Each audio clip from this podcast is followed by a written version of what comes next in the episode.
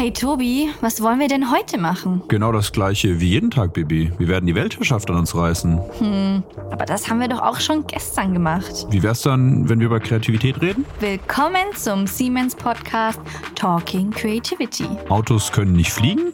Wir zeigen dir, dass mit Kreativität alles möglich ist und dass diese wunderbare Fähigkeit in jedem Einzelnen von uns steckt. Hör jetzt rein und lerne mehr über deine persönliche kreative Fähigkeit und deren Bedeutung für dich, für Organisationen und für die Gesellschaft. Puh, das war aber jetzt schon irgendwie ein langer Flug, ne? Also ich bin jetzt froh, dass wir endlich angekommen sind. Ja, ich habe richtig Nackenverspannungen. Ich hätte ja, mal dieses ja. komische Nackenkissen mitnehmen sollen. Aber ja. ich meine, eigentlich fliege ich gerne, aber in letzter Zeit, wenn man das so selten macht, man ist es gar nicht mehr gewohnt, so eng eingesperrt zu sein und so nah neben Leuten zu sitzen. Ey. Ich habe immer Angst, ich stecke mich mit irgendwas an.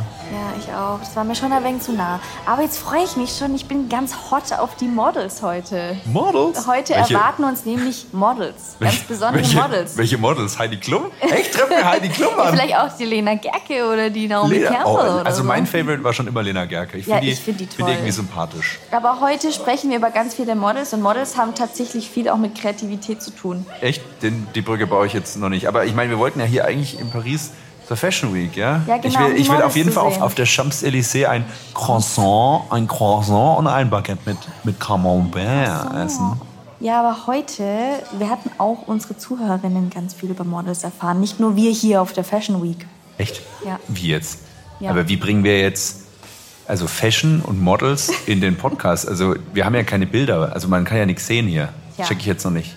Deswegen haben wir einen Gast eingeladen, der uns ganz viel über Models erzählen kann. Über aber Models? nicht über diese Models, Welche sondern Models? über aber ich habe mich jetzt auf Lena Gerke gefreut. Business Models. Oh, ja, ernsthaft? Voll, ist auch ein tolles ja. Thema.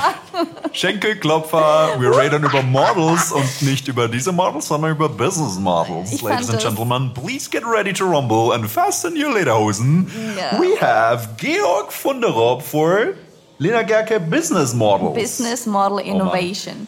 Sind so, also Mega gut. Worüber haben wir eigentlich gesprochen? Wir machen hier nur wieder Quatsch.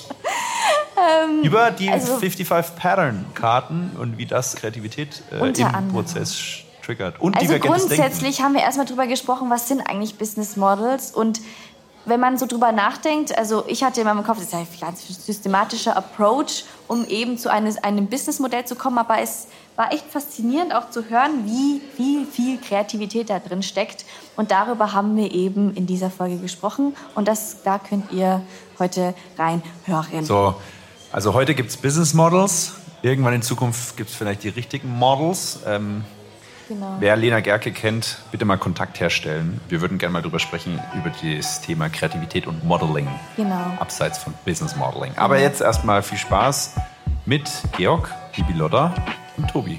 Hier Hier kommt's. Hallo und herzlich willkommen zur neuen Folge von Talking Creativity.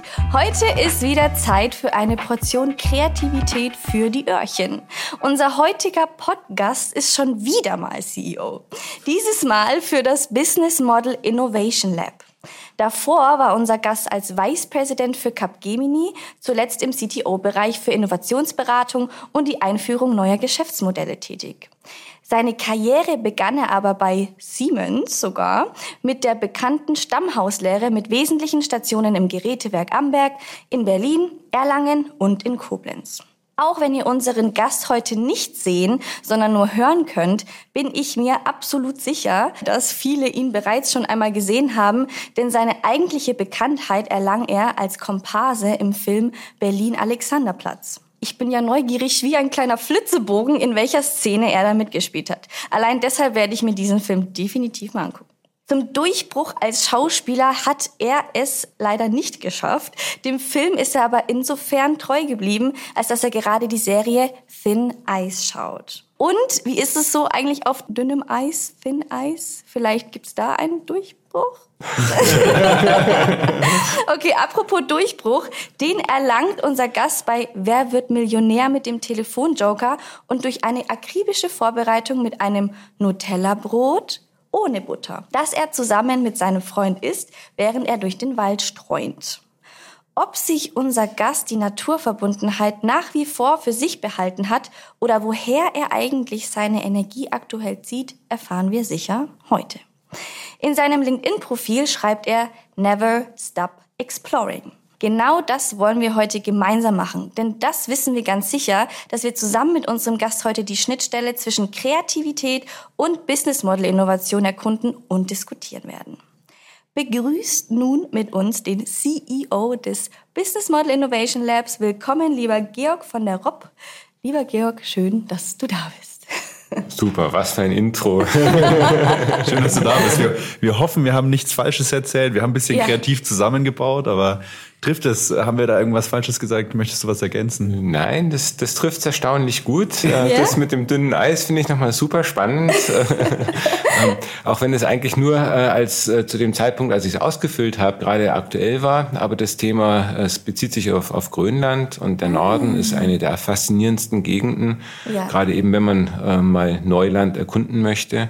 Und es ist momentan eben auch eine Region, die massiv von dem Klimawandel betroffen ist, so dass das Eis dort im wahrsten Sinne des Wortes immer dünner wird. Mhm. Und ähm, deswegen das Thema einfach weiter spannend bleibt. Ja, also eine Empfehlung vielleicht, ne, für ja. unsere Zuhörerinnen. Bist, bist du dann grundsätzlich Naturfan? Bist auch äh, quasi in deiner Freizeit viel draußen unterwegs? Siehst du daher vielleicht deine Energie? Also wenn ich ganz ehrlich bin, die meiste Energie äh, ziehe ich daraus, mit anderen Menschen zusammen zu sein mhm. mich äh, gut zu unterhalten und an spannenden Themen zu arbeiten.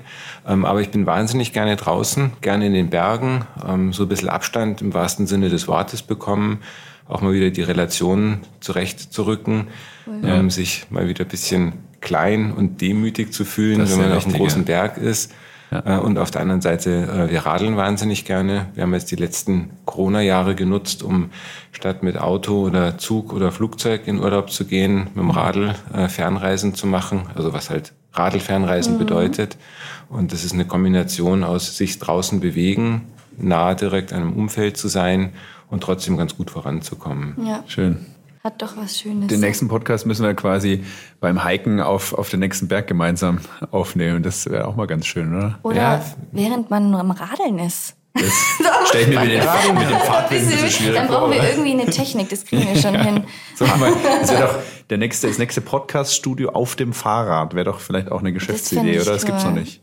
Ja. Dann wären wir Lead-User. Ja. Können wir mal drüber nachdenken. Und dann brauchen wir natürlich ein Geschäftsmodell noch dafür, Georg. Da no, brauchen wir dann no, nicht. Neu, ist es auf jeden Fall. ja, aber ob es erfolgreich ist, ist die andere Frage. Ja, okay, okay, fair enough, fair enough. Das stimmt. Was ich aber auch trotzdem noch wissen will, ne, mit dem Film Berlin Alexanderplatz. Oh ja. Wo können wir dich denn da finden? Also weil dann müssen wir Oh, das genau ist eine ganz, ganz heikle Geschichte. Oh, ich hätte es vielleicht gar nicht reinschreiben dürfen. Oh nein. Es ist, äh, also einmal war Berlin Alexanderplatz die Verfilmung vom Fassbinder war eine Serie. Das lief über, ich weiß nicht was, acht oder neun Folgen. Mhm. Und er hatte dann mit dem Drehbuchautor zusammen nochmal eine weitere Folge geschrieben die im Irrenhaus spielt, wo der Franz Bieberkopf auf seine alten Tage landet. Okay. Und da durfte ich mit kurz rasierten Haaren und in einer Zwangsjacke und oh. Nein. Sahneschaum vor dem Mund mich auf den Boden wälzen. Und Ach, nee. als der Franz Bieberkopf im Raum herumgelaufen ist, musste ich laut stöhnen und zwischendrin mal aufspringen. so, ich schaue mir jetzt alle genau die Szene aber, aber du bist, also das ist Krass. wirklich Teil des Films. Es ja? ist, es ist cool. Teil des Films, aber ich muss gestehen, als ich es mir selber angeschaut hatte, ich habe mich nicht erkannt. Und ich bin ja. auch deswegen sicher, dass keiner, der mich kennt, mich ja. erkennen würde. Aber verrückte Geschichte. Wie, also wie kommt man dazu, da Komparse zu werden? Das finde ich total spannend. Ja, ich hatte als, als, als Schüler mit, mit Freunden zusammen äh, eine Zeitungsanzeige gelesen, äh, ja. dass äh, für einen Film vom Rainer Erler ein Guru kommt, Leute gesucht wurden, die bereit waren, sich eine Glatze zu schneiden. Und dann cool. haben wir gesagt, komm, acht oder neun Leute aus der Klasse, machen wir zusammen, haben wir sicherlich Spaß dabei. Und dann sind wir eben dorthin, war damals also fantastisch. Alleine fürs Glatze schneiden haben wir 200 D-Mark bekommen. Echt? Und dann pro Tag, pro Tag Film 100 D-Mark. Gutes Geld, und ja. Das war so irgendwie Anfang der 80er Jahre, ja. nee, Ende der 70er, ja, also eine ganze Weile her, wirklich ja. viel Geld. Und äh, dann bin ich automatisch bei der Künstleragentur, also dem Bereich vom Arbeitsamt äh, in der Fotokartei gelandet. Und dann haben sie eben gesucht für unterschiedliche Filme. Und dann wurde ich gefragt, ob ich denn auch bereit wäre, in dem Film mitzumachen.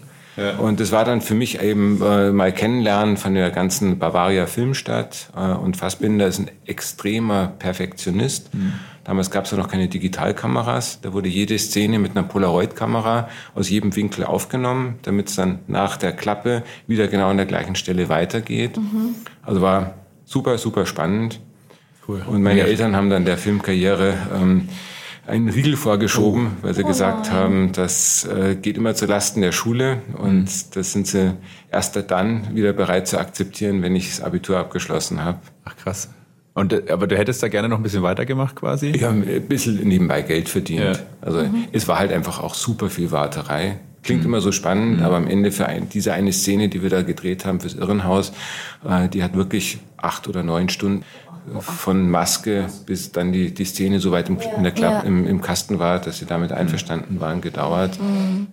Ja, aber spannende Geschichte auf jeden Fall. Wer weiß, wer weiß, wenn äh, wäre vielleicht noch ein großer Schauspieler aus dir geworden. Aber gut, immerhin hast du jetzt trotzdem ja auch eine schöne Aufgabe mit dem Thema Business Modeling. Das ist, würde ich sagen, ja auch fast so schön wie Schauspieler oder vielleicht sogar schöner. Ja, genauso ja, schön. Für mich ist noch schöner, weil du halt einfach je, also jedes Mal mit jedem Projekt, mit jedem Kunden, mit jedem Thema Neuland erkundest. Ja dich nicht an ein Drehbuch halten musst, sondern selber mhm. das Drehbuch schreibst. Und weniger Warterei. Und, und, weniger Warterei, definitiv. Cool. Gut. Ähm, ich würde gleich aber mal mit einer, mit unserer ersten Frage starten, mit, mit der wir eigentlich traditionellerweise starten. Unsere erste Frage. Was ist Heute eigentlich Quantenphysik? Nee, Quatsch. Entschuldigung. Falscher Podcast. Bei uns geht es ja um Surprise, Surprise, Kreativität und wir möchten von dir wissen, was bedeutet eigentlich Kreativität für dich? Was ist denn deine Definition für Kreativität persönlich?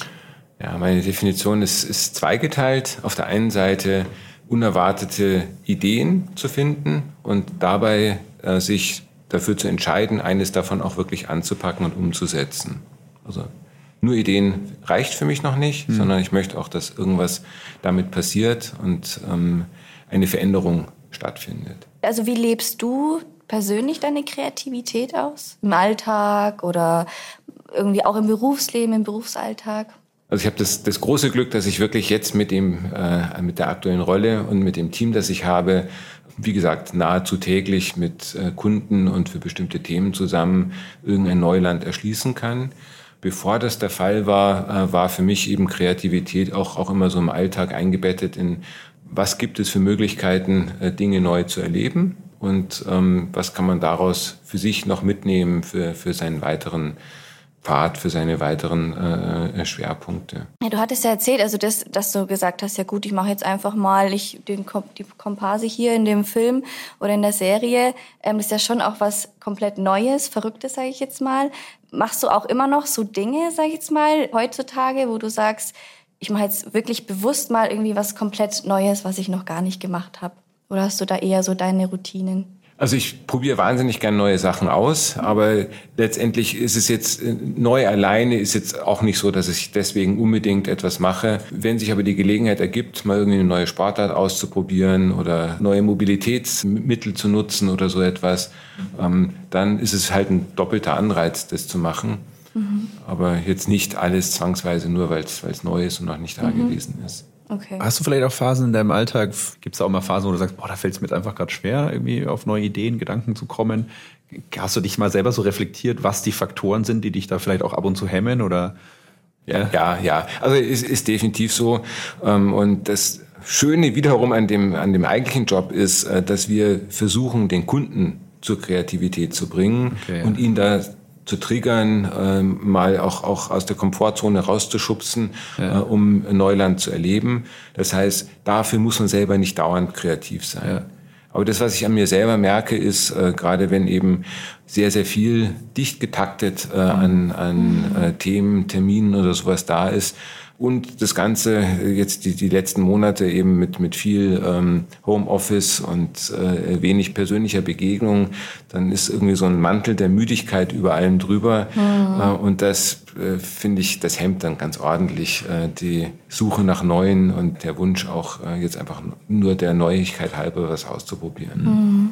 Was machst du dann da, um dann vielleicht da rauszukommen, sage ich jetzt mal? Oder du sagst, irgendwie, jetzt, jetzt brauche ich irgendwie, oder das ist so auch dein Modus, da bist du am kreativsten oder sowas in die Richtung. Hast du da was? Ja, also frische Luft, ganz, frische ganz Luft. einfach, mhm. ja. Äh, idealerweise irgendwie einen Freund verabreden, Runde spazieren gehen äh, oder so etwas, das mhm. hilft immer. Ja. Ähm, und was, was auch äh, immer hilft, ist äh, zu überlegen, äh, was man als nächstes für eine Reise machen kann. Mhm. Schöne Ziele setzen. Genau, ja. genau.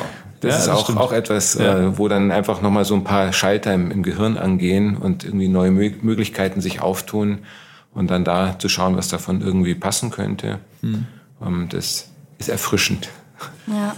Ja, cool. Und schöne, schöne Ziele setzen. Ich habe da immer so, also ich meine, das ist jetzt nicht, nicht wirklich vielleicht kreative Arbeit, aber ich weiß, dass ich damals, als ich fürs Abi lernen musste, habe ich auch immer so, oder halt Klausuren an der Uni-Zeit oder so, habe ich auch mal versucht, am Abend oder so mir irgendwie so ein schönes Highlight zu setzen. Keine Ahnung, ob es dann mit Freunden was trinken gehen war oder keine Ahnung, Film schauen, Bowling, auf eine Feier gehen oder was auch immer. Das braucht man tatsächlich, ja. Das ist ein, ist ein guter Lifehack eigentlich. Mhm. Das sind die kleinen Oasen, die man ja. in den Alltag einbauen muss. Ja, und ähm, ich finde, das motiviert auch. Wenn ja. du sagst, also bis, bis ich jetzt irgendwie äh, abends mich mit jemandem treffe, möchte ich das und das noch geschafft haben. Ja. Das bringt nochmal so ein Drive rein. Ja. Ähm, jetzt, wenn wir nochmal einen Schritt zurücktreten und so das kreative Arbeiten anschauen, dann ist es ja, wie wir es gerade gesagt haben, so das eine irgendwie Ideen spinnen, ja und dann natürlich auch irgendwie umsetzen, also irgendwie wieder zu einer Idee zurückkommen. Also ich, ich spiele jetzt genau konkret auf dieses divergente und konvergente Denken an. Ja. Gibt es da irgendwie, sag ich mal, eine Seite, wo du sagst, das eine divergent oder konvergent liegt dir besser? Machst du das eine lieber als das andere? Hast du da irgendwie eine, eine Perspektive dazu? Hm. Also ich, ich, ich finde beides super spannend. Ja. Ähm, äh, dadurch, dass wir sehr, sehr viel andere triggern, divergent zu denken, mhm. habe ich da einfach mehr Übung drin. Ja. Und ich, das ist tatsächlich auch eine Übungssache. Und ja. äh, wir helfen den Leuten damit, dass wir erstmal versuchen, aus dem Alltag rauszubringen und ähm, mhm. ihnen das zu entziehen, äh, was irgendwie so an Gewissheiten und äh, viel Erfahrung da war und was irgendwie die Suche nach was Neuem hemmt. Und dann triggern wir irgendwie neue Gedanken ähm, mit so einem Musteransatz vielleicht kommen wir da später nochmal drauf, ja. Ähm, das funktioniert exzellent. Das ist der Teil und den kann man wirklich wahnsinnig gut trainieren. Mhm. Und, äh, das divergente Denken. Das divergente genau. Denken und du kannst dir selber irgendwie äh, Aufgaben stellen. Ich weiß, ich habe am Anfang, als ich gemerkt habe, wie einfach man das tra trainieren kann, habe ich zum Beispiel, wenn ich einen Bahn oder, oder Flieger verpasst habe, überlegt, was hätte ich jetzt für zehn Möglichkeiten, um noch rechtzeitig zu meinem Ziel zu kommen. Mhm. Und so die ersten zwei, die fallen einem ganz schnell ein und ja. die anderen da wird es dann schon etwas kniffliger und ja. da kriegst du dann aber langsam, langsam Routine rein und ja. das erleichtert dann ähm, ja. einfach nochmal frei auf, auf neue Ideen zu kommen. Cool. So, und das andere ist letztendlich etwas, was aus meiner Sicht noch wichtiger ist, weil an den Ideen scheitert es meistens nicht, wenn man irgendwie etwas machen möchte, sondern an der konsequenten Umsetzung. Das heißt, äh, wenn man sich entscheidet, in welche Richtung man geht, dann entscheidet man sich gegen ganz, ganz viele Sachen, die man erstmal nicht weiterverfolgt. Mhm. Und das ist etwas, was mir am Anfang schon immer wieder schwer gefallen ist, weil man halt so viele Möglichkeiten sieht, was man noch machen könnte. Und am Ende äh, ist, ist für mich, zumindest in dem, was wir beruflich machen, es deswegen einfach geworden, weil es reicht, dass eine Idee gut genug ist. Und wenn man dann daran arbeitet, dann verändert die sich sowieso noch mal weiter. Wenn man versucht, irgendetwas umzusetzen, ob das jetzt eine Urlaubsplanung ist äh, oder ob das jetzt, äh, wie gesagt, die Entwicklung von einem neuen Geschäftsmodell ist, dann startest du mit einer Idee und dann schaust du, was davon funktioniert oder wo du noch auf andere Sachen stößt, auf die du, an die du vielleicht vorher nicht gedacht hast und dann wird am Ende etwas ganz Spezielles draus. Ja, guter Punkt. Also Kreativität hört ja genau da nicht auf, ne? dass man jetzt ein Brainstorming hat und dann stehen da 20 Ideen an der Wand. Klar, das sind so die ersten Gedanken, aber da geht's eigentlich ja dann genau weiter, wie du sagst, ja, man, man reißt die Ideen nochmal auf, man kombiniert sie vielleicht anders, ja, hinterfragt sie, schneidet was weg, packt was dazu. Das ist dann genau der kreative Prozess, der nach der faktisch ganz streng genommen ersten Sammlung, Generierung von Ideen natürlich dann diese Weiterentwicklung ist. Ja, schöner Gedanke. Und da vielleicht ein paar Worte zu, vielleicht erstmal einen Schritt zurück was sind eigentlich Geschäftsmodelle? Was ist das Ziel des Business Model Innovation Lab und was wollt ihr gemeinsam mit euren Kunden erreichen? Das Grundkonzept ist einfach das Geschäftsmodell. Das ist die ganzheitliche Sicht darauf, äh, wie man für spezifische Kunden, die spezielle Bedürfnisse haben, einen spezifischen Nutzen stiftet, welche Produkte, Services man den Kunden dafür anbietet, wie das Ganze in der Regel zusammen mit Partnern und Technologien erbracht wird und wie man damit Geld verdienen kann. Mhm. Und diese vier Kernfragen ganzheitlich betrachtet, das bezeichnen wir Geschäftsmodell. Mhm. Und das Thema wird dann spannend, wenn man über eine Geschäftsmodellinnovation redet. Dann redet man nämlich über so eine Geschäftskonfiguration, die in der Art noch nicht auf dem Markt, in der Branche, in der Region oder so etwas äh, existiert. Mhm. Das heißt, ganz einfach gesagt, mehrere dieser Dimensionen müssen gleichzeitig neu sein gegenüber dem, was schon auf dem Markt ist. Mhm. Und das Spannende daran ist, dass man damit äh, etwas auf den Markt bringen kann, was aus Sicht von Kunden attraktiv ist, weil es wird immer am, am Kundennutzen, am Kundenbedürfnis festgemacht und in der Regel aber eben nicht über Preis oder Features der Lösung alleine vergleichbar ist. Und damit schaffst du dir im Idealfall deinen eigenen Markt oder deine eigene Marktnische, in der du unterwegs bist ja. und mit der du eben kontinuierlich losgelöst von Wettbewerbern den Kunden nutzen und gleichzeitig eben auch das, was du an Werten fürs Unternehmen äh, im Sinne von Umsatz und Profitabilität äh, ein weiter optimieren kannst. Mhm. Cool. Hast du da ein Beispiel? Also entweder aus deinem eigenen Alltag vielleicht, wenn du das nennen darfst, oder ansonsten kannst du natürlich irgendein anderes Beispiel aus der Welt nehmen, was man vielleicht kennt, um dieses Business Model Innovationsthema vielleicht zu illustrieren, dass die Leute ein Bild dazu haben. Ja, also ein, ein, ein schönes Beispiel, an dem wir schon vor etlichen Jahren gearbeitet hatten. Da ging es darum, äh, für einen Waschmittelhersteller Lösung zu entwickeln, äh, die für Menschen, die Wäsche waschen müssen, bequemer ist. Mhm. Und die Idee, ursprüngliche Idee war, Waschmittel, das irgendwie äh, für unterschiedliche Farben und Temperaturen eingesetzt werden kann oder ähnliches. Mhm. Und wir haben dann Kunden gefragt, was denn eigentlich für sie lästig ist beim Wäschewaschen und haben überraschenderweise festgestellt, dass das Wäschewaschen per se lästig ist. Und als Idee, als Idee ist dann daraus geworden ein Wäscheservice, mhm. in dem eben die Leute einen Beutel bekommen haben, wo sie ihre schmutzige Wäsche reintun konnten, ja. dann per App sagen konnten, wann und wo die schmutzige Wäsche abgeholt wird mhm. und sie informiert wurden, sobald die Wäsche gewaschen und gebügelt war und dann konnten sie vereinbaren, wo sie die entgegennehmen. Cool, wo gibt es den Service? Den würde ich auch den gerne würde ich auch gerne nutzen. Das Der ist cool. in einer Reihe von Schweizer Städten implementiert und cool. ähm, ist aber ja muss also ich in die Schweiz ziehen. Lo ja. Lokal, lokal mhm. gebunden. Äh, eben. Aber hast du das Gefühl, dass, ich, dass das gut angenommen wird und dass es vielleicht auch was ist, was sich vielleicht noch verbreitern wird? Also das Angebot, weil im Moment würde ich sagen, ist dieser, dieser Service ja jetzt nicht irgendwie allgemein bekannt und in größeren Städten so einfach verfügbar. Klassische Wäschereien gibt es vielleicht ja noch, ja, aber dieses sozusagen Home Delivery mit App und so weiter habe ich jetzt noch nicht so gesehen. Hast du das Gefühl, dass das was ist, was vielleicht noch in den breiteren Markt drängen wird? Also ich, ich, glaube schon, äh, jetzt nicht nur in dem Bereich, also sehen wir in ganz, ganz vielen Bereichen, dass du eben äh, Dinge, die einfach lästig sind und ähm, es gibt gerade in, in Großstädten auch genügend Leute, die können und wollen gar nicht eine eigene Waschmaschine haben und wollen sich auch nicht die Zeit nehmen, äh, zur, zur Wäscherei zu gehen und für die ist es dann einfach super bequem und ja. alles, was irgendwie bequem ist und bezahlbar ist, das findet seinen Markt. Cool. Dann warte ich jetzt darauf, dass ich das bald durchsetze ja, und ich es auch nutzen kann. Schönes Beispiel aber, ja. Ja. Und jetzt zum Business in Model Innovation Lab. Magst du da noch mal kurz erzählen, was ist denn da so euer Ziel? Was genau macht ihr da? Was steckt da eigentlich dahinter? Also Hintergrund des Business Model Innovation Labs äh, ist letztendlich die Ergebnisse einer Forschungsarbeit an der Uni St. Gallen. Mhm. Da ist eben entstanden der sogenannte Business Model Navigator. Das ist ein Vorgehensmodell, eine Methodik, um eben systematisch innovative Geschäftsmodelle zu entwickeln. Und äh, die Kernidee oder das Kernkonzept sind eben die sogenannten Business Model Patterns. Und dazu äh, wurden an der Uni über 250 Unternehmen analysiert, die mit innovativen Geschäftsmodellen ihre Branche verändert haben. Was steckt denn hinter den Patterns? Kannst du da und, noch? Genau. Ja. Und äh, der, die, das Erkenntnis dabei war, dass diese Unternehmen immer wieder gleichartige Logiken verwendet haben, mhm. wie sie ihr innovatives Geschäftsmodell aufgebaut haben. So ein ganz bekanntes Beispiel ist diese Razor und Blade. Kennt ihr bestimmt Gillette, äh, günstiger Rasierer und äh, die Klingen, für die zahlt man richtig viel Geld und damit kann man profitabel Geld verdienen. Mhm. Rasierer kriegt man meistens vielleicht sogar noch geschenkt. Kriegst ne? sogar noch bei umsonst. Diesen, bei den Unitüten gab es dann oft ja. mal so den Rasierer for free dazu. Ja. Ja, oder auch hier das Nespresso ja, genau. Modell, das da gerade hinter uns steht, funktioniert nach dem gleichen Modell. Auch selbst ein Kindle oder so etwas funktioniert so. Du hast ein Basisgerät und zahlst dann für die Consumables. Ja. So, und äh, das Spannende war, dass von diesen über 250 Unternehmen mehr als 90 Prozent eben solche Muster verwendet hatten, die vorher schon von anderen Unternehmen, oft aus ganz, ganz anderen Branchen und in der Regel auch in anderen Kombinationen verwendet wurden. Mhm. Und diese Muster, die verwenden wir, und jetzt komme ich wieder zurück zu dem Thema divergentes Denken, äh, als Trigger für ein Brainstorming. Mhm. Und wenn du eben nachdenkst, ich habe hier irgendwie ein bestehendes Geschäft, also Siemens äh, im Bereich Energie oder Industrie oder, oder wo mhm. auch immer, äh, und nehme jetzt mal so ein Razor und Blade Muster. Was würde es bedeuten? Und das Schöne ist, wenn man alleine dieses Muster hört oder dann auch nochmal so ein Bild dazu sieht, dann kommen schon so die ersten Ideen. Mhm. Und wenn man dann noch in der Gruppe zusammensitzt und die einen erzählen ihre ersten Ideen und die anderen setzen da nochmal was drauf, ja, ja.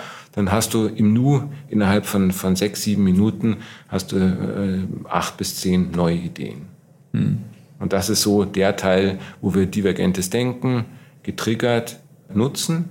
Und das Schöne ist, ähm, wenn man die Ideen, die daraus entstehen, wenn man die weiterverfolgen will, dann kann man sich eben auch nochmal angucken, was für Unternehmen haben das denn mal ursprünglich eingesetzt, wie sind sie dabei vorgegangen, was kann man daraus lernen. Und das ist dann für den weiteren Verlauf immer nochmal ganz wertvoll. Ja, ist spannend. Ich muss trotzdem noch mal ganz kurz äh, zu dem divergenten Denken fragen, weil das natürlich die Brücke ist zum, zum Thema Kreativität und ich finde das einen total charmanten Ansatz mit diesen, mit diesen Pattern Cards.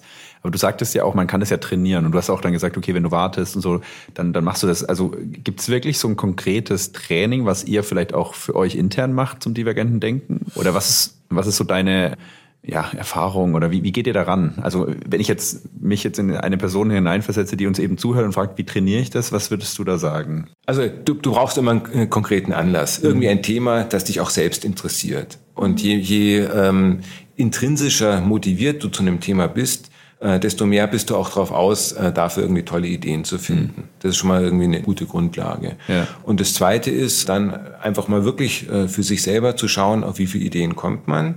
Das dann aber auch mal mit der Familie oder mit Kollegen, ähm, ob beim Kaffee oder beim Mittagessen, äh, mal hin und her pingpongmäßig mhm. zu spielen. Da entstehen meistens so viele gute neue Ideen. Mhm. Ich glaube, das ist auch etwas, was faktisch als Prozess ganz oft stattfindet, eben wenn man nach dem Essen oder nach der Arbeit nochmal auf ein Bierchen rausgeht mit Kollegen mhm. und dann anfängt herumzuspinnen, mhm. dann ist man sehr oft in diesem divergenten Modus unterwegs. Ja. Mhm. Also die Aussage ist eigentlich quasi, je öfter man divergent denkt und das einfach anwendet und macht, dann trainiert man das auch im Endeffekt wie so ein Muskel. Ja. So. Du musst auch wissen, auf, auf was du das anwendest. Und äh, das macht beim Thema Geschäftsmodell Innovation äh, am allermeisten äh, Sinn, wenn ich eben weiß und erkannt habe, dass es äh, spezifische Kundenbedürfnisse gibt, die mit den heutigen Lösungen nicht so richtig äh, gut adressiert oder befriedigt werden. Dann habe ich etwas, da lohnt es sich drum zu kämpfen. Mich würde interessieren, jetzt aus deiner Erfahrung heraus mit der Zusammenarbeit mit Kunden, wie leicht oder wie schwer fällt es Ihnen denn, dieses divergente Denken? Hm. Hm. Also auch, auch das äh, hängt ganz stark davon ab, äh, welche Menschen das jetzt bei dem Kunden sind. Äh, ja. Und unsere Erfahrungen sind, am allerbesten funktioniert es mit denen, die noch nicht so wahnsinnig lange in dem Unternehmen sind. Mhm. Das ist tatsächlich so eine Korrelation. Mhm. Wir haben mal geschaut, bei wie vielen Projekten kommen wie viele Ideen, die es dann hinterher auch tatsächlich äh, bis auf den Markt schaffen, heraus. Und eine der Erfolgsmuster besteht darin, dass wir in solchen äh, Ideen, in solchen Projekten in der Regel ein, zwei Leute hatten, die seit ah. zwei, maximal drei Jahren im Unternehmen waren. Und unsere Erklärung ist, die haben sich für dieses Unternehmen entschieden, haben also die Motivation, dieses Unternehmen voranzubringen, sind aber eben noch nicht mit der Tradition und den alten Lösungen und das, was man halt immer schon so gemacht hat, ja, sind noch gebunden. Genau, einfach. sind noch, noch ja, offener. Ja, ja. ja schön, schönes Learning. Also holt euch Newbies ins Team, wenn ihr kreativ sein wollt. Diversity ja. aber auch, ne? Ja, also nicht nur die neuen, Das ist ein Faktor von Diversität letztlich, ja. ne? Ein Newbie. Ja, ab, absolut, ja. Aber schönes, schönes Learning, ja. Gibt es noch weitere Sachen, die dir deinen Kopf kommen in dem Kontext? Ja, was auch noch wichtig ist, ist natürlich äh, das, das Setting, in dem du das Ganze machst. Also mhm. du musst eben die Leute wegbringen von dem, äh, was sie in ihrer täglichen Routine machen. Äh, und äh, da hilft natürlich äh, irgendwie eine Umgebung, die weg ist aus dem normalen Büro. Wie macht ihr das dann? Also holt ihr dann die Kunden raus aus ihrem Office und rein in eure Räumlichkeiten? Genau, oder? also wir gehen äh, irgendwo in Coworking Space ja. oder suchen uns mhm. einen, einen, anderen Raum, mhm. einfach ein Stück weg äh, von, cool. dem, von dem normalen Umfeld. Das alleine macht schon ganz viel aus. Äh, und dann versuchen wir, indem wir eben über Themen diskutieren, die ein ganzes Stück weg sind von ihrer täglichen Arbeit, auch erst einmal ähm, Frei, Freiraum zu schaffen, mhm. äh, um über etwas neu nachzudenken. Mhm. Stelle ich mir schwierig vor. es in dem Setting eine, Freiraum zu schaffen. Es gibt noch eine wunderschöne Übung, äh, die, ich, äh, die zu, zu meinen Lieblingsübungen gehört. Ähm, das ist eben das bestehende Geschäftsmodell ähm, einmal in allen vier Dimensionen zu beschreiben mhm. und dann zu beerdigen. Ah, wirklich so. Wie passiert das? Einfach, zu, einfach äh, zu sagen, äh, versetzt euch mal in die Situation äh, von, von jetzt weg in drei Jahren und ihr müsst äh, eurem Team sagen, das Geschäftsmodell ist tot. Was ist passiert? Das heißt, dann fällt äh, all das ein, was hätte passieren können. Und da kannst du dann mhm. eine Begräbnisrede mach, Rede machen und die kannst du richtig emotional vortragen. Und dann hast du dich verabschiedet von dem Alten mhm. und bist automatisch offener, über was Neues nachzudenken. Ja, sehr gut. Das ist die sogenannte Kopfstandmethodik, auch zu sagen, was, also stellt euch vor, wir sind gescheitert, ja. ja. Was ist passiert? Ja, und auch im Endeffekt eine Kreativitätstechnik. Aber diese Zeremonie dahinter mit Beerdigung finde ich ganz charmant. Aber ihr buddelt jetzt kein Loch oder so und, und, und packt da den Zettel rein oder? Nee, ganz, ganz so weit geht es nicht. Aber es ja. ging schon so weit, dass die Leute dann losgelaufen sind, sich irgendwo äh, schwarzes Sakko ausgeliehen Echt? haben. Ja, wow. um das Ganze wirklich cool. emotional zu machen. Ja. Cool. Das ist ein schöner, schöner Gedanke. Aber das ist genau das, glaube ich, was du ansprichst am Ende ist dieses ganze Business Model Innovation Thema natürlich klar irgendwie ein Handwerk und da geht es wirklich um das, was ist das Geschäftsmodell? Aber am Ende ist es ja diese, ich sag mal, emotionale Ebene, diese Verbundenheit der Menschen mit dem alten Geschäftsmodell, diese Gewohnheit, dieses Muster noch, ja, oder dieses, ich sag mal, Mindset und was da alles dranhängt, also diese vielleicht Fuzzy-Ebene, ja, abseits der Fakten, wo man vielleicht genau mit so einer Beerdigung, so einer Zeremonie ähm, es schafft, das ein bisschen loszuwerden, ja, und diese Offenheit. Das finde ich einen charmanten Ansatz. So, und dann äh, ist einfach das, was wir weiter mit den Kunden machen, ist von den vielen Ideen, die dann entstehen in so einem divergenten Ideenprozess, die ein paar auszuwählen, äh, die besonders attraktiv erscheinen und die dann eben systematisch zu detaillieren ja. äh, und dann ganz schnell einfach rausgehen, mit Kunden reden, fragen, ob die das auch genauso attraktiv finden wie das Team, das ja. daran gearbeitet hat, von den Kunden zu lernen und dann auf der Basis weiter zu spezifizieren, weiter zu detaillieren und weiter zu testen. Mhm. Wenn du sagst, wir haben diese divergente Phase, wir haben einiges an verschiedenen Ideen generiert, so erste rohe Ideen und dann gibt es die in den Beginn der, ich sag mal, konvergenten Phase. Man muss sich ein bisschen ja, selektieren irgendwie oder Kriterien finden oder wie wähle ich denn aus? Das ist somit ein bisschen immer die Frage. Und gerade am Anfang, wenn es noch ganz fuzzy ist und man ja noch keine Insights vom Kunden oder von irgendwelchen Perspektiven hat, gibt es da irgendwie Methodiken oder wie macht ihr das? Erfahrungen? Ja, ja, ja, also auch, auch dazu haben wir ein, ein kleines Werkzeug. Ähm, ja. Das eigentlich Entscheidende ist, dass man sich einen Überblick verschafft über die Ideen mhm. und die dann einfach in ein paar Dimensionen anschaut. Und die ganz naheliegende Ideen ist, wie attraktiv ist es für den Kunden mhm. und wie groß ist das Geschäftspotenzial für das eigene Unternehmen. Mhm. So, und dann kann man die Ideen quasi in diesen zwei Dimensionen in so einer Art Ranking miteinander vergleichen. Und dann kann man die, die einem am interessantesten erscheinen, herauswählen und ganz wichtig ist, äh, am Ende ist die Idee auch immer mit dem Team verknüpft. Mhm. Wenn ich kein Team habe, das hinter der Idee steht, ist die Idee nichts wert. Ja. Weil diese Idee ist eben nichts, was ich jetzt dann jemanden übergebe, sondern an der werde ich weiterarbeiten. Und wir haben auch noch nie eine Idee erlebt, auch wenn die noch so attraktiv war, die hinterher so auf den Markt gekommen ist. Da passiert mhm. wahnsinnig viel dazwischen. Mhm. Und wenn ich dann nicht das Team habe, das dann auch immer wieder, wenn es auf Probleme stößt, anfängt nochmal ähm, den, den äh, Bogen weiterzuspannen und nochmal nach Alternativen, äh, mhm. äh, nach, nach neuen äh, Ansatzmöglichkeiten, vielleicht auch nochmal nach neuen Kundengruppen zu suchen, ähm, dann wird das Ganze nicht zum Erfolg werden. Hattet ihr mal so einen, so einen Workshop oder halt so ein Projekt mit einem Kunden, das komplett gescheitert ist, wo es einfach nicht ging, was zu verändern oder was Neues zu entwickeln? Ja, äh, auch das gehört mit dazu. Dass das, äh, was mir am, am stärksten in Erinnerung äh, blieb, war, dass wir mit so einem Team eine Idee entwickelt hatten, war ja, also im, im Bereich äh, Smart Manufacturing, etwas, was auch bei Siemens, glaube ich, weiterhin ein großes Thema ist. Ja. Äh, und die Lösung, die dabei herauskam, die wurde dann äh, nach drei Eintages-Workshops gepitcht mhm. von einem kleinen Kreis. Und dann ist einer aufgestanden und hat gesagt, wir haben hier ein 40-Mann-Team, das arbeitet seit einem Jahr daran.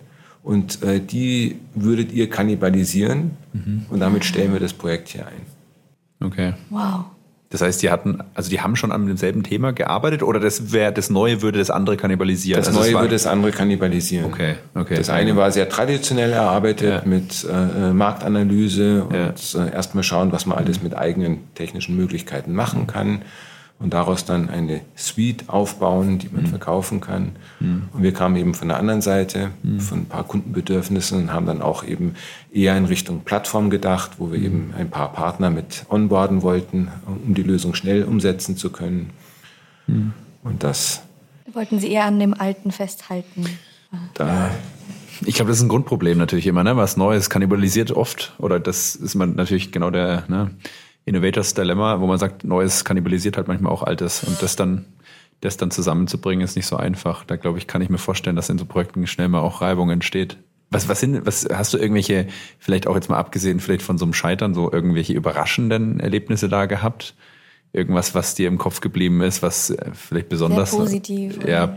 Das, was wir in fast jedem Projekt erleben, ist, äh, wenn wir die Leute, nachdem wir eben eine Idee einmal detailliert haben, dann sagen wir so, jetzt geht ihr raus und macht ein sogenanntes Problem Solution und Interview mit Kunden. Das heißt, ihr klärt nochmal, ob wirklich das äh, äh, vermutete Kundenbedürfnis für welche Kundengruppe das wie relevant ist und ob die dann eben auch Interesse daran haben äh, und diese Lösung cool finden. Mhm. Und äh, ich erinnere mich an ein Team, das waren äh, so Mittelmanagement-Leute und die haben sich schlicht geweigert, nach draußen zu gehen. Die haben gesagt, erstens, wir sind viel zu teuer, schickt doch äh, eure Praktikanten raus. Zweitens, wow. das Ganze ist nie repräsentativ. Mhm. Äh, und das Dritte ist, äh, wir fühlen uns nicht wohl dabei. Mhm. So, und dann okay. ähm, äh, haben wir gesagt, äh, dann ist Projekt an der Stelle beendet. Es macht keinen Sinn, dass wir das für euch machen. Entweder ihr sammelt selber die Erfahrung und nehmt dann die äh, Lernerfahrungen zurück. So, die haben sich dann überwunden mit, äh, wir sind dann zusammen rausgegangen, immer einer von uns, einer von denen. Äh, und am Ende vom Projekt haben sie gesagt, das war für sie das höchste Highlight, dass sie einmal wirklich Kundenstimme zu so einer frühen Phase gehört haben. Große Überraschung, dass die Kunden nicht sauer sind, wenn man sie fragt, sondern wirklich offen erzählen, was ja. sie gut finden, was sie ja. nicht gut finden und dass sie dabei so viel mehr gelernt haben, als wenn sie eine Woche mit einem Team intern daran gearbeitet hätten. Das ist, wow. das ist mir bis heute immer ja. noch ein Rätsel, warum Menschen da so eine Hürde haben. Also ich habe selber an der Uni ähm, so einen Kurs unterrichtet, wo die Studierenden über drei Monate auch im Endeffekt so eine Art Design Thinking Approach gemacht haben auch erste Phase mit dem Problem schon identifik äh, in der Problemidentifikation rausgehen, mit Menschen sprechen. Wir hatten einmal eine Partnerschaft mit, mit Adidas, da ging es ums Future Retail Erlebnis im, im Store. Und genau dasselbe. Keiner wollte raus. Wir mussten die fast schon da rausprügeln, motivieren, Gummibärchen, wer das erste Interview gemacht hat, was wir alles versucht haben. Und danach, wirklich, wie du es beschrieben hast, nach drei, vier Wochen, das war so toll. Ich habe so viel gelernt und ich denke mir immer so, dieser Gap ist so riesig und ich habe bis heute noch nicht ganz verstanden, warum wir Menschen da so eine Hürde haben. Eigentlich sind wir doch so sozial, ne? Und wollen doch eigentlich menschliche Interaktion, aber das dann irgendwie so so Fragen, ich weiß nicht, hast du da irgendwie eine Perspektive, warum das so schwer fällt den Leuten? Ja, also ich glaube, es, sind, es äh, kommen ein paar Sachen zusammen. Also einmal hat man Angst, dem anderen lästig zu sein. Ja. Ja. Weil man ja, vielleicht stimmt. auch Angst hat, äh, selber angesprochen äh, zu werden. Das zweite ist, wir haben es besonders stark erlebt bei Unternehmen, die einfach gewohnt sind, Produkte zu verkaufen. Mhm. Die haben, wenn sie zum Kunden gehen, schon was in der Hand, können es ja. auf den Tisch legen oder, oder vorführen. Jetzt gehst mhm. du raus quasi bestenfalls mit einem leeren Zettel und fängst an, Fragen zu stellen. Das ist erst einmal ungewohnt. Du mhm. hast eine andere Position. Du bist nicht derjenige, der was mitbringt, sondern der, der Fragen stellt. Ja, ja, ja. Das sind so meine ja, Erklärungen. Und und habt ihr sowas auch mal mit einem B2B, also wahrscheinlich sicherlich, aber mit einem im B2B-Kontext gemacht? Weil das ist bei uns auch bei Siemens natürlich immer das Thema, naja, wir haben jetzt sehr hochkomplexe Produkte, Services, Gedanken, Ideen im ja, Fabrikautomatisierungsumfeld. Da ist dann immer die Frage, ja, klar, ich habe Kunden, aber wen spreche ich an? Ja, da hast du eine brutal komplexe, sage ich mal, Struktur an den Anwender vor Ort, den Planer, den was auch immer, den Einkäufer und das ist beliebig komplex. Hast du da irgendwelche Erfahrungen? Äh, ja, dazu? also ist bei, äh, bei B2B genauso wichtig wie bei B2C, weil ja. am letzten, weil am Ende kaufen nicht die Unternehmen, sondern es kaufen Menschen bei dem Unternehmen mhm. eine ja. neue Lösung. Mhm. Und du musst dir halt vorher überlegen, welche Menschen sind es, wer mhm. sind die Nutzer der zu, zu äh, erstellenden Lösung und wer sind die Entscheider. Und dann muss man sich eben überlegen, was ist aus Sicht dieser beiden Gruppen, die eben oft nicht die gleiche sind, besonders relevant und dann eben schauen, dass du zu diesen Gesprächen kommst.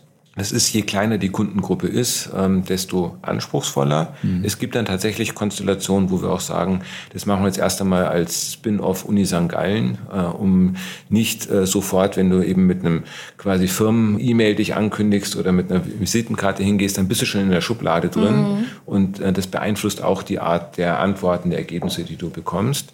Mhm. Ähm, aber an und für sich funktioniert es genauso. Und äh, wir machen es in der Regel so, dass wir dann eben äh, erstmal klären mit den Account Managern, bei welchen Kunden glaubt ihr, der besonders interessant ist. Mhm. Und wir kündigen das Gespräch auch immer so an, dass wir sagen, wir arbeiten an einer neuen Lösung und wollen von vornherein sicherstellen, dass deine spezifischen Bedürfnisse berücksichtigt sind. Mhm. Und dann gibt's aber die Sichtweise, die sagen, na ja, aber jetzt bin ich ja Siemens, jetzt gehe ich zum Kunden da erzeuge ich eine Erwartungshaltung. Was ist denn, wenn dann das Kundenbedürfnis, was ich aufnehme, vielleicht ich dann doch vielleicht nicht direkt in dem Feature umsetzen kann, weil das Projekt stirbt, was auch immer? vergraulich dann nicht vielleicht auch einen Kunden? Und vielleicht ist auch der Kunde im Moment so gewohnt, dass der Siemens oder wir als Siemens ja immer mit Lösungen kommen und da ist ja schon eigentlich alles da. Und jetzt plötzlich fragen wir den Kunden, ist ja auch irgendwie anders. Also da gibt es vielleicht auch so ein paar Bedenkenträger, zu, zu Recht natürlich auch. Was, was würdest du zu, zu, zu diesen Menschen sagen? Oder was, was ist so deine Perspektive auf das Thema? Also die Bedenkenträger gibt es in all diesen ja. Unternehmen, ja, kann ich 100 Prozent bestätigen. Ähm, und äh, dennoch ist es so, dass 90 Prozent der Kunden Interesse haben an dem Gespräch mhm. und dass sie auch verstehen, dass in einer frühen Phase Dinge diskutiert werden, die nicht oder nicht alle umgesetzt werden. Ja. Man muss es von Anfang an einfach richtig framen und man muss auch dem Kunden gegenüber eine faire Erwartungshaltung äh, aufmachen und ihn dann am, am, Schluss auch fragen, wenn denn diese Idee weiter verfolgt wird, hat er Interesse, dann nochmal äh, gefragt zu werden oder äh, erste Versionen davon äh, ähm, selber ausprobieren zu können. Mhm. Und dann bist du auf dem richtigen Level des Erwartungsmanagements. Okay. Und was, was hat der Kunde dann davon? Weil das sind auch Diskussionen, dass man sich fragt, naja gut, jetzt will ich ja eine Stunde oder vielleicht Zeit von der, von der Person oder vom Kunden. Was, was ist der Benefit für die, den ich den anbieten kann? Weil ne, ich zahle sie ja wahrscheinlich nicht dafür, dass sie da jetzt eine Stunde mit mir sprechen. Was, was kann man da vielleicht sagen, damit man die Insights bekommt? Also ähm, das Erste ist, äh, der Kunde hat die Chance eben, wie gesagt, hm, die okay. Lösung äh, ja. direkt mit zu beeinflussen. Ja. Und äh, die Erfahrung, weil ich, ich muss gerade lachen, weil du sagst, also, du musst dir eine Stunde Zeit nehmen. Oft ist es tatsächlich so, dass dass im Vorfeld drum gerungen wird, nimmt er sich eine halbe Stunde oder nur 20 mhm. Minuten oder so etwas. Und in aller Regel dauert dann ein Gespräch mehr als doppelt so lang wie vorher angesetzt. Mhm. Weil einfach, wenn man mal anfängt, äh, darüber mhm. zu reden, was einen eigentlich stört an den bisherigen Lösungen oder was man sich wünschen würde, ja. dann hast du die Chance, mal jemanden, der daran wirklich Interesse hat, das mitzugeben. Ja. Ja, spannend. Also äh, es ist tatsächlich so, äh, auch die Kunden sind nicht geübt da drin, zu abstrahieren von Features oder Preis. Und ja. wenn du sie fragst, was sie haben wollen, dann sagen sie in der Regel, es soll leistungsfähiger sein und günstiger ja, sein. Genau. Ja. So. Und deswegen äh, musst du die, die, die ganze ähm, Interviewabfolge vorher gut planen. Mhm. Und Standardgeschichte, die ich versuche, ist immer, mir vom Kunden erzählen zu lassen, wann er denn das letzte Mal eben mit äh, dem Gerät, um das es geht, oder mit dem Prozess, um den es geht, was zu tun hatte. Mhm. Und was also dabei in die Situation ihn, reinversetzt. Genau, ja. reinversetzt. Also wirklich möglichst ja. bildlich er erzählen, äh, wie der, der Ablauf war, äh, und dann erzählt, was daran einfach mühselig war. Ja. Mhm. So, und wenn du dann fragst, warum war es denn mühselig? Und dann letztendlich diese Five-Why-Technik mhm. anwendest, nochmal hinterfragst und nochmal hinterfragst, ja. dann kommst du auf die eigentlichen Bedürfnisse. Ja, super mhm. spannend. Ich glaube, da sind Fragen einige stellen, Insights dabei. Bianca. Fragen stellen, Mut auch haben, einfach mal zu machen und mit den Leuten zu sprechen, wirklich. Ja. ja, das ist der eine Teil. Und der zweite Teil, der auch noch wichtig ist, ist, wenn man dann mal den erzählen lässt und nachdenken lässt, auch mal Mut zu haben, etwas Ruhe auszuhalten. Mhm. Ja. Weil auch ja. das dauert immer eine Weile, bis ja. so, ja. man sieht den Menschen richtig an und deswegen sagen wir, mal mindestens die ersten Interviews immer persönlich führen, mhm. weil du siehst, wenn jemand so im Denkmodus ist und wenn dann, dann, dann reift irgendeine wirklich hilfreiche Antwort und die darf man dann nicht unterbrechen und äh, mhm. nicht, nicht äh, durch Ungeduld kaputt machen. Ja. Das Stille ist, aushalten. Und halt dieses Aushalten und Zeit geben. Das ist, glaube ich, so wichtig, weil man ja, so mechanisch schnell oft vielleicht zu einer Lösung springen will und dann im Gespräch, wie du sagst, halt, ja gut, äh, für eine Viertelstunde, 20 Minuten der hat gesagt, weiß er jetzt nicht. Okay, nehme ich an. Ne? So, ich glaube, es ist schon echt so die Bereitschaft, hey, ich, ich muss mich erstmal auf den einlassen. Ich muss vielleicht auch, ich sag mal, irgendwie eine menschliche Beziehung aufbauen, ja, Vertrauen schaffen und so weiter. Und das ist halt nicht in 15 Minuten gemacht. Ja. Und am Ende äh, eine, eine richtig gute Lösung entsteht nur, wenn ich wirklich bis zu dem Zeitpunkt, wo ich dann etwas auf den Markt bringe, immer wieder mir Kundenfeedback hole ja. und das auch wirklich berücksichtige. Ja. Was kann ich mir denn vorstellen? Wie lang dauert denn so ein gesamter Prozess? Testen, da haben wir in der Regel so drei, vier Testzyklen, die für sich genommen jeweils irgendwie so sechs bis acht Wochen dauern. Mhm. Und dann bist du am Schluss, äh, ist dann so, so eine Testphase, bis ich etwas habe, wo ich sage, da, damit kann ich jetzt auf den Pilotmarkt gehen, sind dann ähm, sechs bis, bis neun Monate. Was, was meinst du, ist es den Kunden bewusst, dass es auch ziemlich intensiv ist? Also wenn sie auf euch zukommen, sag ich jetzt mal, weil Kreativität ist ja auch manchmal anstrengend. Also kann ja auch manchmal ein bisschen Echt? Energie rauben, ja. Also und da frage ich mich, weil oft tendieren wir ja dazu, okay, wir suchen uns jetzt einen Partner, mit dem arbeiten wir zusammen und ich möchte jetzt so schnell wie möglich eine Lösung und nicht jetzt noch mal irgendwie so intensiv da mit dran arbeiten, also schon mit dran arbeiten, aber so viel reinstecken. Ja, wie, was ist so deine Erfahrung dazu? Hm. Also äh, einmal ist absolut richtig, äh, richtig kreativ zu sein, kostet enorm viel äh, Energie und deswegen haben wir so reine Kreativphasen maximal eine Stunde. Mhm. Und danach merkst du einfach, dann geht es so signifikant nach unten, dass es sich nicht, sich nicht lohnt, weiterzumachen. Das Zweite ist, was so diesen gesamten Ablauf anbelangt, da geben wir einfach Beispiele. Also da müssen wir von vornherein Erwartungsmanagement betreiben, mhm. äh, weil die Erwartungen sind extrem unterschiedlich. Teilweise haben sie das Gefühl, es kann gar nicht sein, dass nach sechs Monaten oder neun Monaten schon etwas da ist, womit man mhm. auch zu Kunden gehen kann. Und andere sagen, naja, jetzt habt ihr doch diese tolle Methodik und wir wollen sowieso nur digitale Lösung haben. Das muss doch eigentlich in sechs Wochen äh, schon ja, ja. die ersten Umsätze einspielen. Ja. So, und deswegen geben wir da ein paar Beispiele und sagen, was so typischerweise das Ganze dauert. Und dann ist tatsächlich der kritischste Punkt, dass eben auch die Verfügbarkeit derjenigen, die aus dem Kundenteam daran mitarbeiten sollen, gewährleistet ist. Das ist für die einzelnen Workshops am Anfang kein Thema. Aber wenn es dann in die eigentliche sogenannte Implementierungsphase geht, wo du dann systematisch all diese unbekannten sogenannten kritischen Annahmen testest, dann musst du halt mindestens zwei Leute haben, die Fulltime daran arbeiten. Ja. Und äh, das sagen wir von vornherein. Und äh, wenn ein Kunde nicht in der Lage ist oder nicht bereit ist, dann fangen wir mit so einem Projekt gar nicht an. Okay. Das macht keinen Sehr Sinn. Map, map, map, map, map, map, Challenge Time. Wir wollen natürlich auch dich so ein bisschen challengen. Keine Sorge, ist nichts Schlimmes und wir denken natürlich auch mit. Ich hätte fast gedacht, wir machen vielleicht sogar zwei Aufgaben. Und zwar, was kann man sozusagen mit der ja, FFP2-Maske noch alternativ tun, neben dem, dass man sie halt aufsetzt und sich äh, vor Covid schützt? Vielleicht hast du da ein paar Gedanken dazu. Wir, wir machen also, auch Was mit. fällt mir spontan ein? Genau, einfach nur spontan. Vielleicht als Kaffeefilter nutzen, so. Äh, wenn ich keinen Kaffeefilter mehr habe.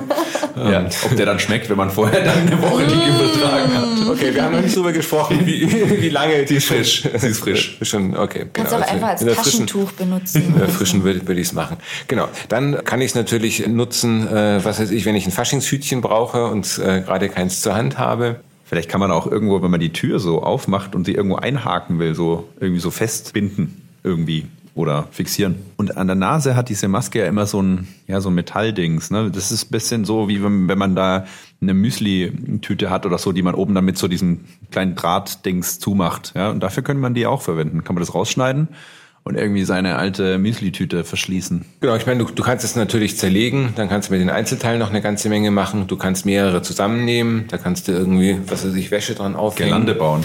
Genau, Gelande bauen, bunt anmalen. Cool. Ähm, Kindern geben und Kinder. sagen, äh, hier habt ihr noch ein paar Scheren und ein paar, äh, paar farbige Stifte. Schaut mal, was daraus wird. Wird bestimmt was Lustiges draus. Haben wir, haben wir wieder einen kleinen Schritt Richtung noch mehr divergentes Denken heute getan Wahnsinn. und gemeinsam das ein bisschen trainiert.